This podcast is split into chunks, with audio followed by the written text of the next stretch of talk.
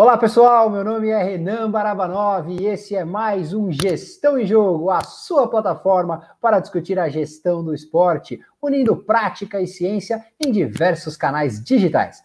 Antes de começarmos, lembrando para que você que ainda não se inscreveu no nosso canal, não perca tempo, clique nesse botão, se você estiver no YouTube, clique nesse botãozinho vermelho aqui embaixo, se inscreve no canal e você vai ficar por dentro de todas as novidades, de todos os entrevistados, de todos os temas interessantes que nós trazemos aqui para discutir a gestão do esporte, como o tema de hoje. Aproveita também, segue nas outras redes sociais, Instagram, Facebook, Twitter, LinkedIn, pela hashtag Gestão em Jogo.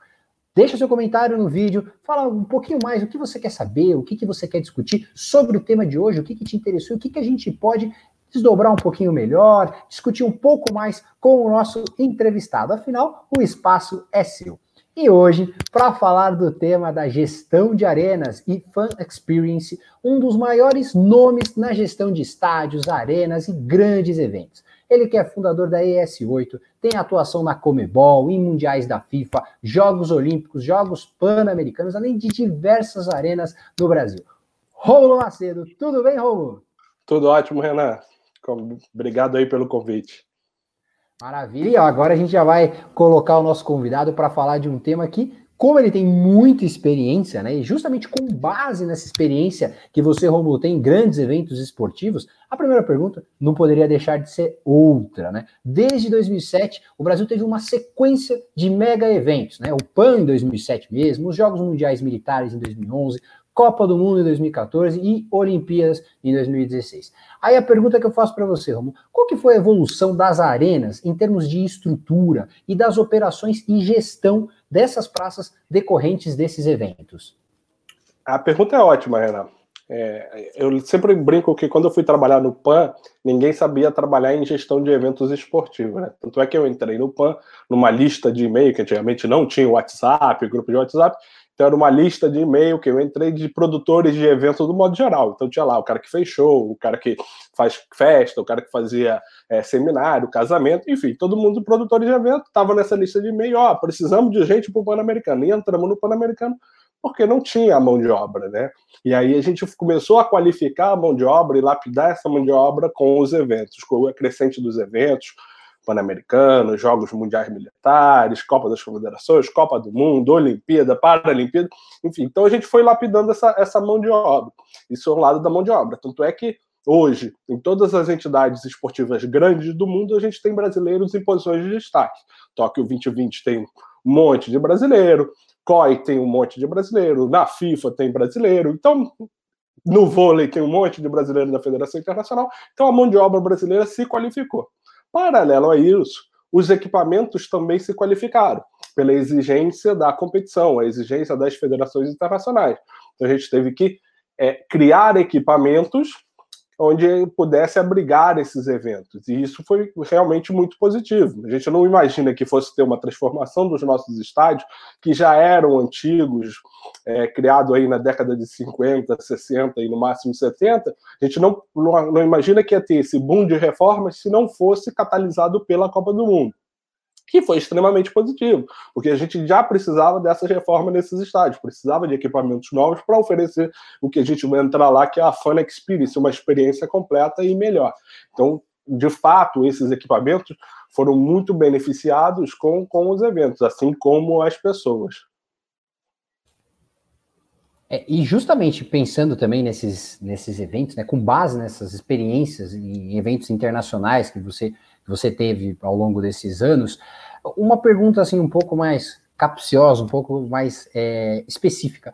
Qual que é a diferença entre o consumidor, o torcedor internacional que vem em massa, né, ao longo desses eventos, você quando teve que lidar com vários deles, né, e o torcedor local, consumidor local brasileiro, no dia a dia dos esportes nacionais? É, é, é necessário atender esses dois consumidores, esses dois torcedores de forma diferenciada? Renan, a gente vai, a gente já entra de fato na Fun Experience, né? Na verdade, sim, a gente tem que atender esses torcedores de forma diferenciada, mas o, o gestor de um estádio, de uma arena, de um ginásio, ele tem que se perceber que ele tem vários tipos de torcedores, vários segmentos de torcedores, e todos eles têm desejos, necessidades e percepções distintas. Vou te dar um exemplo aqui. uma pessoa que vai com uma família, é, tem uma necessidade diferente de um cara que vai solteiro. O, torce, o torcedor hardcore, aquele que vai em todo jogo, fica lá no meio do, do, da bateria, enfim, ele tem uma percepção, uma necessidade diferente de um cara que vai usualmente com um amigo, com então todo todo nicho, todo grupo de torcedor, ele tem que ser tratado de uma forma diferente. Exemplo prático: se eu vou num estádio, num jogo de futebol, que tem um estacionamento, que eu vou ter que andar mais ou menos 800 metros, um quilômetro, se eu for sozinho, para mim é maravilhoso. Vou andar 800 metros, um quilômetro, estou dentro do estádio, vou de carro. Se eu for nesse mesmo jogo com a minha filha de três anos, a minha percepção já é completamente diferente. Imagina eu ter que andar com uma criança de três anos, ou ela andando devagarinho, ou no colo um quilômetro. Então, é esse tipo de percepção, isso é o Fun Experience é a gente perceber que tem grupos distintos de torcedores com necessidades, desejos, percepções diferentes. Então, a mesma coisa que pode, do fato, o estacionamento está muito bom para um grupo de torcedores, pode não estar tão bom para outro grupo de torcedores. E é isso que a gente tem que trabalhar. Então, tem o cara que vem de fora, tem o cara que vem sempre, tem o cara que vem uma vez só. Então, esse tudo de grupo de torcedores, tem o idoso, tem o jovem, tem o que vem com a família, tem, tem centenas de grupos, dezenas de grupos de torcedores, que a gente tem que trabalhar de forma diferente e oferecer serviços diferentes para aquele tipo de torcedor. Isso é o Fan Experience, é olhar, botar o torcedor no centro, deixar parar de vender ingresso, né? E vender e, e vender experiência. O que, que, seria experiência? É justamente isso, é ele no centro da, da, da situação, no centro é, e tudo ao redor do torcedor e ver qual é a jornada dele, desde o início até o final. Então, ah, o cara que vem de transporte público tem uma percepção, o cara que vai de carro tem outra percepção, o cara que vai a pé porque mora perto tem outra percepção. E a gente não pode negar que num evento esportivo todos esses se juntam dentro do estádio, do ginásio, enfim. Não, verdade. E aí, pensando exatamente nessa, nessa tua resposta, que deixa muito claro essas distinções, Romulo, é, aí tem um desafio, né? E que certamente você tem experiência. Como adaptar uma estrutura, uma equipe, né? Essas equipes que você tem que preparar, que você é, gerencia, um, de um evento internacional para eventos esportivos nacionais no dia a dia? A pergunta é muito pertinente, porque a gente vê um evento internacional, e como participamos de eventos internacionais, trabalhamos lá, a gente vê um evento internacional é, uma preocupação muito maior com, com essa questão da experiência, da jornada do torcedor, desde como ele compra o ingresso até como ele volta para casa. No Nacional, a gente vê muito pouco isso, infelizmente, mas acredito que tem que mudar, até para esse período pós-Covid, é, o torcedor, o consumidor vai pensar muito mais antes de sair de casa. Então, isso tem que mudar e vai ser fundamental para essa recuperação pós-Covid quando voltar o torcedor. Ele vai pensar dez vezes o que, que eu vou fazer antes de sair de casa. Então, tem que ser uma experiência extremamente agradável. Obviamente que um evento internacional você tem um orçamento, você tem uma capacidade de recursos muito maior do que o futebol nacional, ou que um evento nacional, um campeonato de vôlei, um campeonato de, de futsal, enfim, de qualquer modalidade. Um evento internacional você tem uma capacidade de recurso, então isso foi o que você falou, adaptar. Mas antes de adaptar, a gente tem que plantar a semente do que, que a gente quer ser, né? É, então vamos falar aqui do futebol.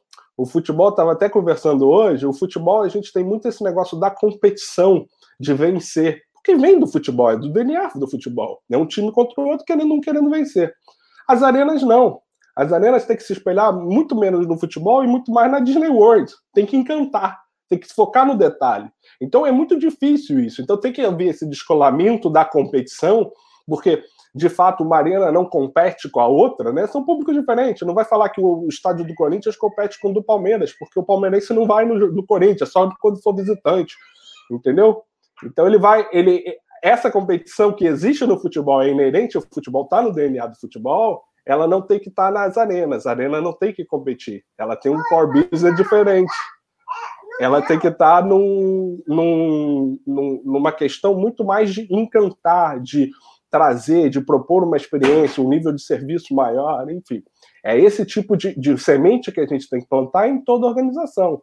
Não adianta estar na cabeça da organização e não estar lá embaixo, no steward, no orientador. Esse também tem que estar com esse tipo de, de, orientação, de sorrir, de dar bom dia, boa tarde, boa noite, de dar informação, de colher informação, que é muito importante, porque quem está lá na ponta está escutando o que o torcedor está reclamando ou está elogiando. Então você tem que criar uma estrutura organiza organizacional, uma organização de aprendizado, né? Que eu vou escutar esse cara que está na ponta. Olha, o que estão comentando aí? Pô, comentaram que isso aqui saiu bem, isso aqui saiu ruim. Então, para eu, eu ir me adaptando no, em cada evento. Entendi. E aí, eu acho que com essa tua resposta, uma coisa já fica clara, mas eu tenho que, tenho que entrar nesse, nesse campo, né? Você mencionou muito essa questão de, de da experiência. A gente está vendo exatamente no cenário de recuperação pós-pandemia, como a experiência vai ser importante, né? Mesmo sem torcedores, como ligas americanas estão levando suas competições para ambientes fechados, formas diferenciadas de competição, o futebol feminino, a liga feminina norte-americana de um jeito, NBA de outro, mas sempre na Disney, inclusive, né? Eles levando para a Disney exatamente pela experiência.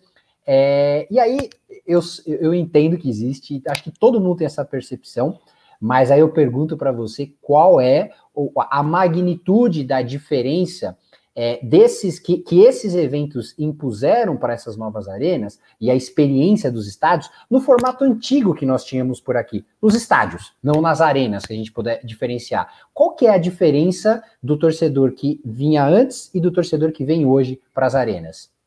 Então, Renan, é, no Brasil, e vamos falar mais uma vez de futebol, porque é o esporte é, número um do Brasil. No Brasil, a gente ainda está muito dependente de um momento mágico de um time de futebol para trazer o torcedor novo para a arena. Ou seja, a gente tem lá a média de público histórica de um clube, e aí quando tem um momento mágico, ou ele está disputando um título, ou está numa fase mais aguda de uma competição internacional, de uma Libertadores, de uma Sul-Americana, o estádio enche. Tá? Isso é muito comum. A gente vê na quarta-feira o estádio absolutamente lotado para uma, uma, uma Libertadores, e no domingo o estádio tem lá 15, 20, 30 mil pessoas para um jogo do mesmo time. Tá? E às vezes um, um, clássico, um jogo contra o segundo, terceiro colocado da tabela. Então isso é muito claro, a gente está dependendo muito da, da, da, condição mágica do time, ou do momento do time, para trazer pessoas novas. E o que, que a gente. Qual é o o que, que é o sintoma disso? O sintoma é que a gente não está conseguindo reter essas pessoas. Então vamos voltar um pouquinho. É, segundo o Instituto Europeu de Gestão de Arenas, onde eu estudei, o segredo para trazer público no estádio é o seguinte: público é igual conteúdo ao quadrado vezes experiência. O conteúdo traz e a experiência retém.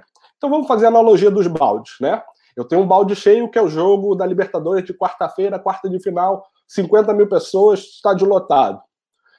E eu tenho um balde vazio. Se eu tenho uma experiência muito boa nesse balde cheio, eu consigo tirar bolinhas ou pessoas do balde cheio para botar no meu balde vazio. Falar, poxa, foi do caramba, eu cheguei, eu parei, eu consegui comprar ingresso bem, eu bebi minha cerveja, não tinha muita fila, o banheiro estava limpo, o meu assento estava limpo, eu vi um jogo fantástico, cheguei em casa tranquilo, dormi e fui para o trabalho no dia seguinte. E vai ficar com aquilo independente do resultado do jogo. Ele vai ficar, pô, foi do caramba. Domingo vai ter de novo, eu vou de novo.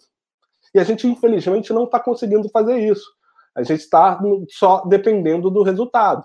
Então, é, é essa questão da experiência que ainda a gente precisa trabalhar para trazer esse torcedor diferente, esse torcedor que não está acostumado ao estádio. E aí eu até brinco que, que o futebol ele conversa com quem está acostumado, com quem já vai. Ele não conversa com quem não vai, né? Trazer esse cara novo.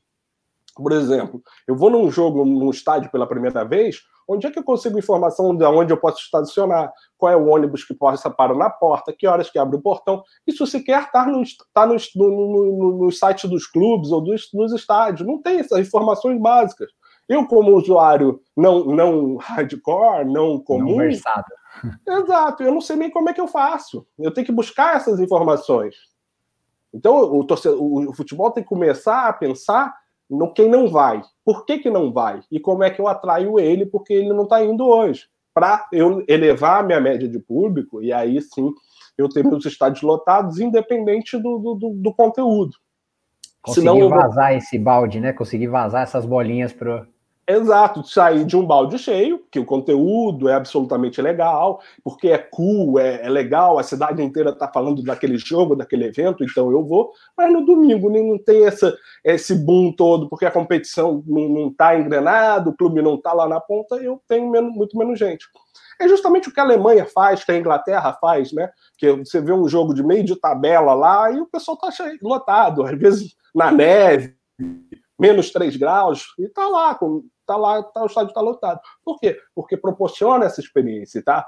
O cara, poxa, é muito legal ir ao jogo. E a gente tem que entender que, que o bolso do consumidor, do torcedor, e o tempo é limitado. Até outro dia o Maracanã fez 70 anos, aí saíram aí os públicos históricos do Maracanã, 200 mil, 190 mil, 150 mil, e alguém até comentou comigo, pô, mas não tem mais esses públicos. Claro, eu tenho muito mais opções de entretenimento que eu não tinha na década de 50, 60, 70 e até 80. Eu tenho muito mais, eu, eu tenho que pensar dez vezes antes. Eu, pô, eu posso ficar em casa vendo no streaming, posso jogar Fortnite, posso ficar no WhatsApp, posso, ficar, posso fazer um monte de coisa que eu não tinha lá. Então hoje eu tenho que pensar dez vezes antes de ir no. O que, que eu vou fazer com o meu dinheiro, que também é limitado? Eu vou no cinema ou eu vou no jogo de futebol? Eu vou ficar em casa aqui e economizar ou eu vou no jogo de futebol? Então, por isso que a experiência é fundamental para tomada de decisão, para tirar o cara do sofá. Tem até isso, porque hoje a transmissão é muito melhor do que era naquela época. Hoje a gente tem transmissão em 4K, dezenas de câmeras, captação de áudio, replay, enfim. E no que não tem no estádio. Então, é. será que eu vou? É, e, e isso é, é, na verdade, é tão. E é um conceito na economia do esporte, isso é tão claro, né? Que desde a década de 50, por exemplo, os acadêmicos norte-americanos que falam de sports management já, já traduzem isso, né? Os clubes dentro de campo, eles são rivais esportivos. Fora de campo, a concorrência. Por isso que é a peculiaridade do esporte, né? A concorrência do esporte não é o Palmeiras e o Corinthians, o Flamengo e o Vasco. É o cinema, é os esportes eletrônicos, é exatamente essa mentalidade que talvez ainda falte, né, um pouco no, nós assimilarmos. É, e, e, pensando, você citou aí, Romulo, eu acho que para a gente entrar, você citou a tua experiência em estudando lá fora e participando de eventos, que já participou de vários eventos internacionais. Aí eu te faço uma pergunta que é a seguinte: mesmo considerando as particularidades que cada país, cada cultura tem, né, ob, obviamente, né, é, isso é fato e demanda algumas diferenças em gestão, em gerenciamento, por aí vai. Mas com base na tua experiência, nesse conhecimento internacional, qual que é a, as grandes, quais são as grandes diferenças entre a gestão das arenas brasileiras e das arenas europeias? Né? Quando a, as operadoras de arenas começam a atuar nesse cenário brasileiro, é, quais as mudanças você já percebe? O que, que elas agregam para a gestão das organizações esportivas por aqui? É muito legal. Na verdade, é, o que a gente tem que entender como é que começou essa história de arenas. E aí tem que fazer, um, tem que fazer justiça, né? A gente tá, ainda está engateando. A gente começou em 2012, em dezembro de 2012, com a inauguração da Arena do Grêmio, que foi a primeira arena multiuso inaugurada no Brasil. Antes disso, a gente tinha os estádios antigos, alguns um pouco mais modernos, como o Newton Santos do Botafogo, enfim, que está ali num, num, num nível intermediário, mas a questão gestão de arenas começou em, 2000, em 2012, em dezembro de 2012, com a inauguração da Arena do Grêmio. Então a gente está falando de seis anos é, nem isso. Então, é, não, oito anos, desculpa. É, não 12, oito. a gente está falando de um período que ainda é muito curto. E a gente ainda não conseguiu, que os outros países já conseguiram, por ter essa indústria mais maturada, mais maturada com, uma, com mais tempo, já conseguiram esse, fazer essa desassociação do futebol, de criar a sua identidade própria, é a indústria das arenas. Então eles lá, eles têm é, é, formas e mecanismos e associações, enfim, que eles se conversam, que eles trocam experiência, que eles trocam boas práticas. Olha, o que deu certo aqui, o que não deu certo aqui. Então, cara de gramado de um estádio conversa com o cara de gramado de outro estádio, para saber que tipo de semente, que tipo de plantio, que tipo de corte, enfim esse tipo de, de, de, troca, isso já acontece muito forte na Europa, nos Estados Unidos, na Ásia. Isso já acontece de uma forma. Aqui ainda, ainda tem muito essa associação, foi que você falou, da competição do futebol, né? Que a gente não é. A gente já, explicou aqui que o, o, estádio do Corinthians não concorre com o do Palmeiras, porque o torcedor do Corinthians não vai no do Palmeiras e vice-versa. O do, o do Flamengo não concorre com o do Vasco, porque o Vascaíno não vai do, do Maracanã para ver Flamengo. Ele vai quando tiver Vasco. Então, esse tipo de, esse tipo de cooperação a gente ainda precisa ainda precisa trazer muito forte que eles têm lá fora e aqui a gente ainda não conseguiu trazer. Quando você traz uma operadora estrangeira, como é o caso da IG, você traz esses conceitos, né? Porque você tem uma mudança de conceito. Você tem uma mudança de tirar a polícia de dentro do estádio para ficar menos militarizado, porque a gente entende nesse conceito novo de trazer a família de volta ao estádio, de trazer o cara que não vai ao estádio, a gente entende que você tem que dar com segurança serviço, conteúdo e conforto. Então, como é que a gente faz isso? A gente troca a polícia por stewards, troca a, a, a, polícia militar por segurança privada. Não é que a polícia militar não vai estar, ela vai estar lá, mas como, como acontece em Copa do Mundo, a gente não vê um policial, mas se dá uma confusão grande, é o policial que vai atender, porque é ele que impõe o respeito, é ele que leva para a cadeia, enfim. Então ele está lá numa posição mais atrás. Enfim, tem essa, toda essa mudança de conceito. O que acontece aqui é que a gente ainda não conseguiu fazer essa virada total.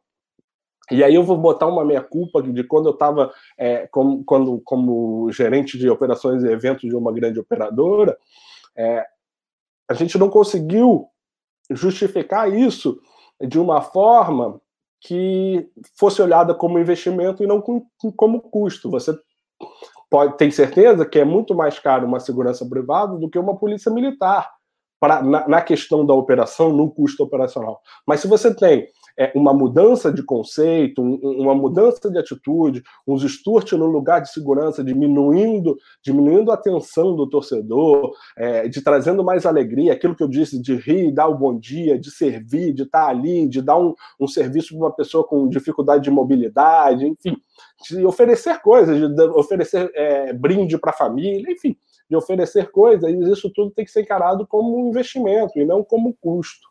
Então é difícil ainda é, convencer clubes de futebol que operam estádios há 100, 120 anos que mudou. Olha, mudou.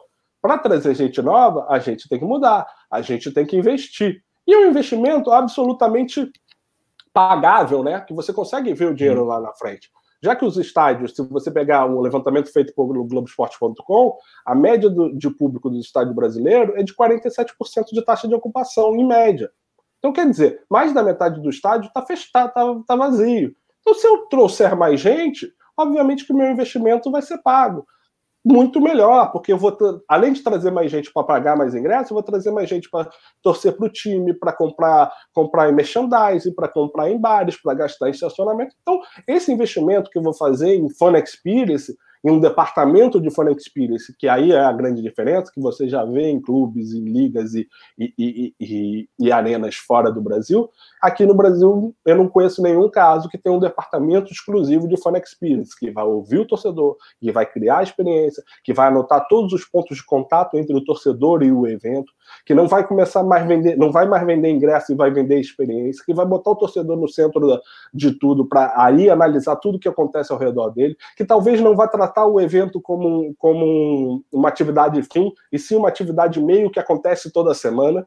E aí você já muda tudo. Você não está vendendo ingresso, você está vendendo ali um, um pacote de experiências. Enfim, esse todo conceito a gente ainda não conseguiu mudar. A gente ainda está aí nesse meio termo. As arenas novas são, já proporcionam uma qualidade, um conforto, uma segurança melhor do que os estádios antigos, de fato. Mas elas têm um limite para atrair público e elas já estão chegando no seu limite. Passado isso, vai, a gente vai continuar dependendo de momentos maravilhosos e mágicos de times de futebol. É, o que eu acho que você colocou é uma forma perfeita, muito esclarecedora mesmo. É, eu acho que o grande desafio talvez seja essa, no caso dos, dos clubes brasileiros, né, das organizações esportivas, seja é, um modelo de torcedor que, que se associa à, à, arena, ao time, ao programa de sócio, né, independente do que seja, mas que frequente para algo além dos jogos, né, que envolva shows, que envolva outras atividades de entretenimento, outras experiências, talvez independentes, experiências que, na verdade, não totalmente independentes, mas que dependam menos do resultado em si né? E mais da, da experiência, do fan experience. É, Algo, você já falou que é difícil, você, você não viu, mas não necessariamente um departamento, mas algum clube você já sentiu, já viu alguma experiência diferenciada, ou talvez alguma arena aqui no Brasil que, que venha se desenvolvendo, atuando nesse nicho nos últimos tempos? Então, eu acredito que tem muito estádio que está fazendo alguma coisa, e aí pode acontecer também ter um erro, né? Porque não adianta você ter é, uma ativação muito bem feita, um fanzone muito bem feito, com brinquedos, enfim, uma área, e um estacionamento bagunçado que o cara não consegue chegar ou não consegue sair. Então são todos, todos os pontos têm que, têm que ser analisados. Então a gente vê muito, vê, a gente consegue chegar a muitos estádios que fazem atividades isoladas, né? Olha, eu fiz uma ativação no fanzone, fiz um quiz no telão, é, fiz alguma coisa, mas não consigo ainda ver aquela que olha o 360, o porta a porta. Vamos lá, como é que o cara compra um ingresso? E, quando, e, e comprar o um ingresso é um negócio muito legal. Porque quando eu estava lá na arena do Grêmio, o que, que a gente detectou? Que o torcedor tinha que comprar o ingresso, uhum. imprimir o um papel em casa, ia para uma fila com um voucher e trocava pelo ingresso e ia para a fila. Isso ainda ocorre até hoje, né, Renan? A gente sabe que ocorre até é. hoje. E o que, que a gente detectou? Bom, analisando a experiência, falou, cara, peraí, tem algo errado. Porque o torcedor só compra ingresso antecipado por dois motivos. Ou se ele tem uma vantagem financeira, ou se ele vai sentir que ele vai ficar fora daquele evento. Foi o que eu falei. Ah, é, é, é um jogo cool, é legal, a cidade inteira está falando, vou lá porque se, se não vai lotar eu vou ficar de fora, então eu vou comprar antecipado. Se, se não tem vantagem financeira e não, e, e não sente que vai ficar de fora, ele vai comprar o mais em cima possível, e essa é a característica do torcedor mundial, não é no Brasil, é do mundo inteiro. Tá?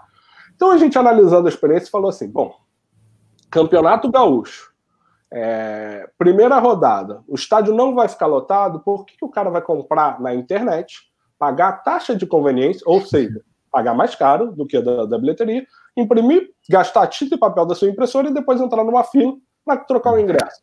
Não faz sentido. Não faz sentido nenhum. Então o que, que a gente falou, bom, vamos trabalhar para ser o, o, paper ticket, o printed home, e, e, como é que for. Você imprime em casa o papel e passa na catraca. Essas catracas modernas novas têm a leitura de QR Code, leitura de um monte de coisa que você pode imprimir. Se um avião, que uma passagem custa 3 mil dólares, uma primeira classe, sei lá, custa 10 mil dólares, ele aceita isso, porque o estádio de futebol não vai aceitar. E aí começou na, na, época começou, não, mas o cambista, o cambista vai imprimir, vai tirar xerox. E aí o que, que a gente detectou? Que o cambista odiou, porque o cambista não vai vender um papel que tem o um nome e é. o CPF de uma outra pessoa e falar, olha, vai lá e passa na, na, na, catraca porque ninguém vai confiar naquele papel do cambista. Então o cambista odiou quando a gente lançou isso. Então a gente, de, de uma forma, com uma pequena mudança, a gente conseguiu incentivar o cara que compre antecipado, e com isso levar mais gente para aquele jogo que, que, o, que o balde está mais vazio, que no conteúdo não, não, não, chama tanto, porque ele pode ir em casa, simplesmente em casa, compra, sai, vai de carro e, e entra na arena. Então é, é, é esse tipo de, de, de, experiência que a gente tem que ver, são todos os pontos de contato. Como você falou, não faz sentido eu ter que gastar mais caro numa operação que os especialistas toda falam que venda pela internet é mais barata que venda física. É. Até tem uma, um, um, tem um cálculo aí que a cada 10 dólares que se gasta numa, na venda física, se, se custa um dólar na venda da internet. Então eu pago mais caro, pago mais caro. Então, então o que, que teria que acontecer, talvez, Renan? Até ser mais barato na internet. Sim. Um dia pode chegar, não, compre pela internet que é mais barato, vai imprimir, ou vai ter hoje já até no celular, você entra com o seu celular, enfim. Então, é esse tipo de coisa que a gente tem que estar preocupado. É isso, é desde o cara sair de casa, primeiro, comunicação, como é que a gente comunica para o cara que já vai e principalmente para o cara que não vai. Como é que ele pega a informação na, na, no, no, site, na internet, na mídia social do evento? Como é que ele compra o ingresso? Como depois como é que ele compra? Onde é que ele vê as informações do jogo? Sei lá, é, como é que ele chega? Como é que ele sai? A hora que abre os portões? Que tipo de, de entretenimento? Que tipo de atração? Vale a pena chegar cedo? Não vale a pena chegar cedo? Como eu saio de casa, como eu chego no estádio, como eu entro, o que, que eu consumo, como é que eu ando dentro do estádio, a sinalização tá boa, a sinalização não tá boa, porque eu estou considerando que é pessoas que não vão comumente no estádio. O que eu tenho fila para comprar, não tenho fila para comprar, a fila vai ter, inevitável, mas é uma fila aceitável, é uma zona, o que, que ele vai conseguir consumir, será consumir comida, é, alimentos e bebidas de qualidade, vou ver um, um jogo legal, e depois vou pegar meu carro, ou meu ônibus, ou meu metrô, ou meu trem e vou sair e vou chegar na minha casa. É esse tudo que eu tenho que pensar, é o 360. E pensar de novo, vou voltar, que aquilo ali não é atividade fim, porque no domingo tem aquilo ali de novo. Então, Sim. e aí muda a forma de pensar. Você tem que pensar sempre que aquela, o jogo é atividade meio dessa experiência que tem todo uma, duas vezes por semana. Não, verdade. E aí, saindo um pouco agora, que a gente está falando muito aqui dos clubes é, que tem, né? Que são, na verdade, das arenas que tem clubes atrelados a elas, né? Clubes de massa, clubes populares, que você consegue rentabilizar e, na verdade, você tenta puxar de um, de um é, desse clube de massa para gerar público e gerar um engajamento em outras atividades nessas arenas. Mas existe também a questão dos chamados elefantes brancos, né, que ganharam espaço depois da Copa do Mundo, falando principalmente sobre a, destinação, o retorno que, dessas praças, os investimentos feitos em função desses eventos. Em um texto seu, é, você apontou abre aspas. O principal segredo para não transformar uma praça esportiva de entretenimento em elefante branco se chama conteúdo. Fecha aspas, né? Estou citando aqui Rômulo Macedo. É, um exemplo pode ser visto nas, na, na Arena das Dunas, que possui um espaço com restaurantes, academia, escritório, outros espaços comerciais. Ou seja, ela funciona além dos dias de jogos. Qual que é a sua visão, e na verdade qual é a visão também de todos os gestores de arena, é, para estádios, arenas sem conteúdo extra, que não tenham apoio do clube? Como que a gente pode impulsionar esse segmento? Né? Mesmo que arenas e estádios que não tenham sido pensados para essas estruturas, é possível utilizar esse espaço para além dos jogos? Que tipo de investimento seria necessário, Rômulo? Bom, é possível e deve, né? Deve ser utilizado. Na verdade, uma arena tem que ser multiuso de funções e os espaços dentro da arena podem ser multiusos também. Por isso você vai na Amsterdã Arena e tem uma chopeira na sala de imprensa, sala de conferência imprensa. Aí você pergunta, por quê? Para os jornalistas escreverem melhor? Não, porque é, de segunda a sexta-feira, quando eu não tenho jogo, eu alugo isso aqui para auditório, para evento, para happy hour, e, e, é uma sala, então por isso que eu tenho essa chopeira aqui né, nessa sala, tem um bar aqui dentro. Então, é, é são você tem que pensar também não só o estádio todo como multiuso, mas cada espaço do estádio, olha, como é que eu posso usar em eventos, em shows, enfim. Aí a gente está falando do jogo de futebol, quando o clube está aí muito bem, ele tem 40 jogos. Shows, não vamos falar que vai ter 30 shows por ano, que não é uma verdade. A gente não tem 30 é, atrações internacionais capazes de encher a arena que vem por, por um ano para um, um estádio. Então, Ainda que tenham vendido muito isso, né? ainda. E é engraçado, eu até voltar um pouquinho, porque teve um momento quando você olhava o plano de negócio das arenas, e até um amigo meu fala, falou, porra, vamos sair disso aqui, vamos montar uma banda de rock, porque tem tanto show, toda arena está prevendo tanto show que quem vai ganhar Nunca... dinheiro é as bandas. Verdade, verdade. Então, então, voltando à pergunta, você tem que utilizar esses espaços, sim, não só pensar em grandes eventos.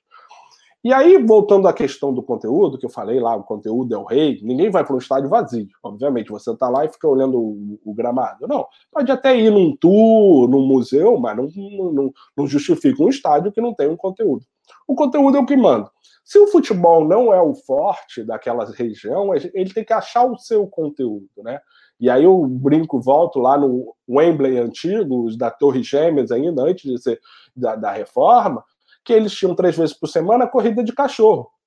E a corrida de cachorro enchia o estádio com as pessoas bebendo um monte de cerveja, pint, né? De cerveja e gastando tubos com, com apostas. E isso sustentava o Wembley, era o, o conteúdo dele, já que o futebol era escasso, era só a seleção inglesa e as finais da Copa.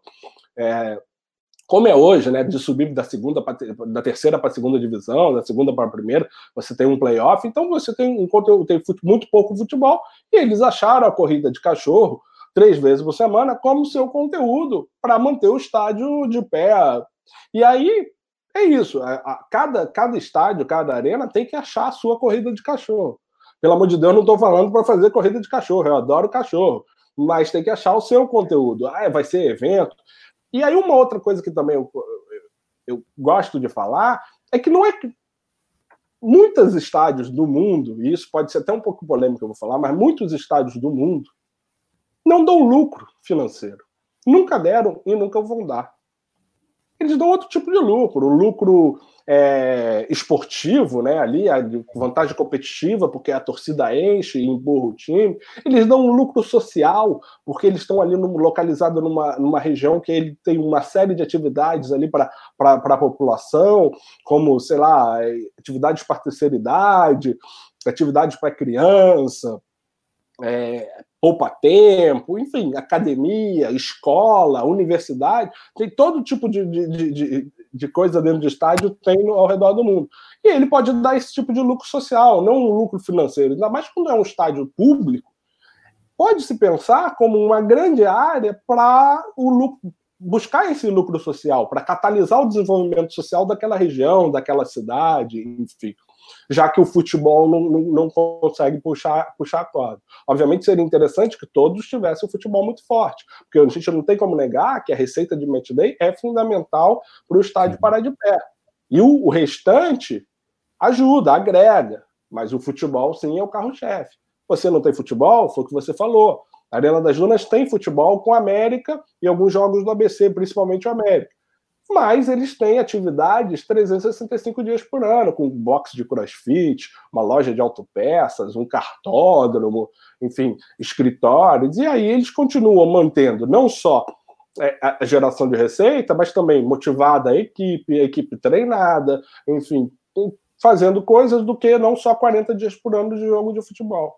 Então, é, é o que é o investimento nisso? É um investimento pessoal, em entender que pode entender que para chegar num cliente e falar, olha, tá vendo isso aqui? Isso aqui é uma zona mista, mas vai ser o seu casamento, vai ser aqui. Ah, não consigo visualizar meu casamento aqui. Eu já consigo. Aqui, ó, aqui vai ficar o altar, aqui não sei o que, aqui é o seu casamento. Você vai casar e vai andar até o estádio, até o, o gramado, lá no gramado vai estar o padre e vai fazer o seu casamento. Esse tipo de coisa que é impagável para um torcedor de um clube de futebol. Fala, caraca, eu vou casar no estádio do meu time, vou entrar e o casamento vai ser no campo. E os convidados vão passar todos pelo túnel de entrada aqui do, do jogador. É esse tipo de, de, de, de, de criatividade, de pensar diferente, que tem que ter para ter esse. para atrair esse tipo de conteúdo, essa coisa nova, diferente. Não, verdade. Assim, o, o papo tá fantástico. Né? Não tem, a gente podia ficar aqui horas e horas discutindo esse tema, é surreal a experiência, o conhecimento que a gente tem, só que, infelizmente, nós temos que nos despedir do nosso convidado, dizer foi um enorme prazer receber você por aqui, certamente como eu gosto de deixar os microfones abertos, né? né? Provavelmente muito em breve já faremos essas entrevistas presencialmente, mas de verdade agradecer pela tua disponibilidade, por compartilhar a tua experiência e um conteúdo tão rico conosco. Muito obrigado de verdade, viu, Romulo? Obrigado, Renan. Eu agradeço. Deixo minhas mídias sociais aí abertas. Quem quiser me procurar no LinkedIn, tal, vamos lá bater um papo sobre gestão de arenas, Fan Experience, como trazer essa, esses 53% que não vão aos estádios, né? Que dá um. Só para você ter uma noção, dá um. Só no Campeonato Brasileiro dá um número de 9 milhões e 100, mais de 9 milhões e 100 mil ingressos não vendidos e dá um, mais de 300, e 100, 300 milhões e 100 mil reais não faturados, que, deixou, que os clubes deixaram aí escorrer pelo ralo sem vender. Então esse número está aí, essa, essa receita está aí, deixando de ganhar. Que quem sabe, se investir em Fan Experience, de entender e de ser uma coisa 360 que está tá, tá no DNA da arena, está no DNA do clube, esse dinheiro possa vir para o bolso e vai fazer uma diferença lá no, no, no gol, o cara que não montar um time melhor, que vai fazer aquele gol que não fez. É isso aí. E claro, né, ainda mais em momento de pandemia, isso ganha ainda mais importância, ainda mais relevância.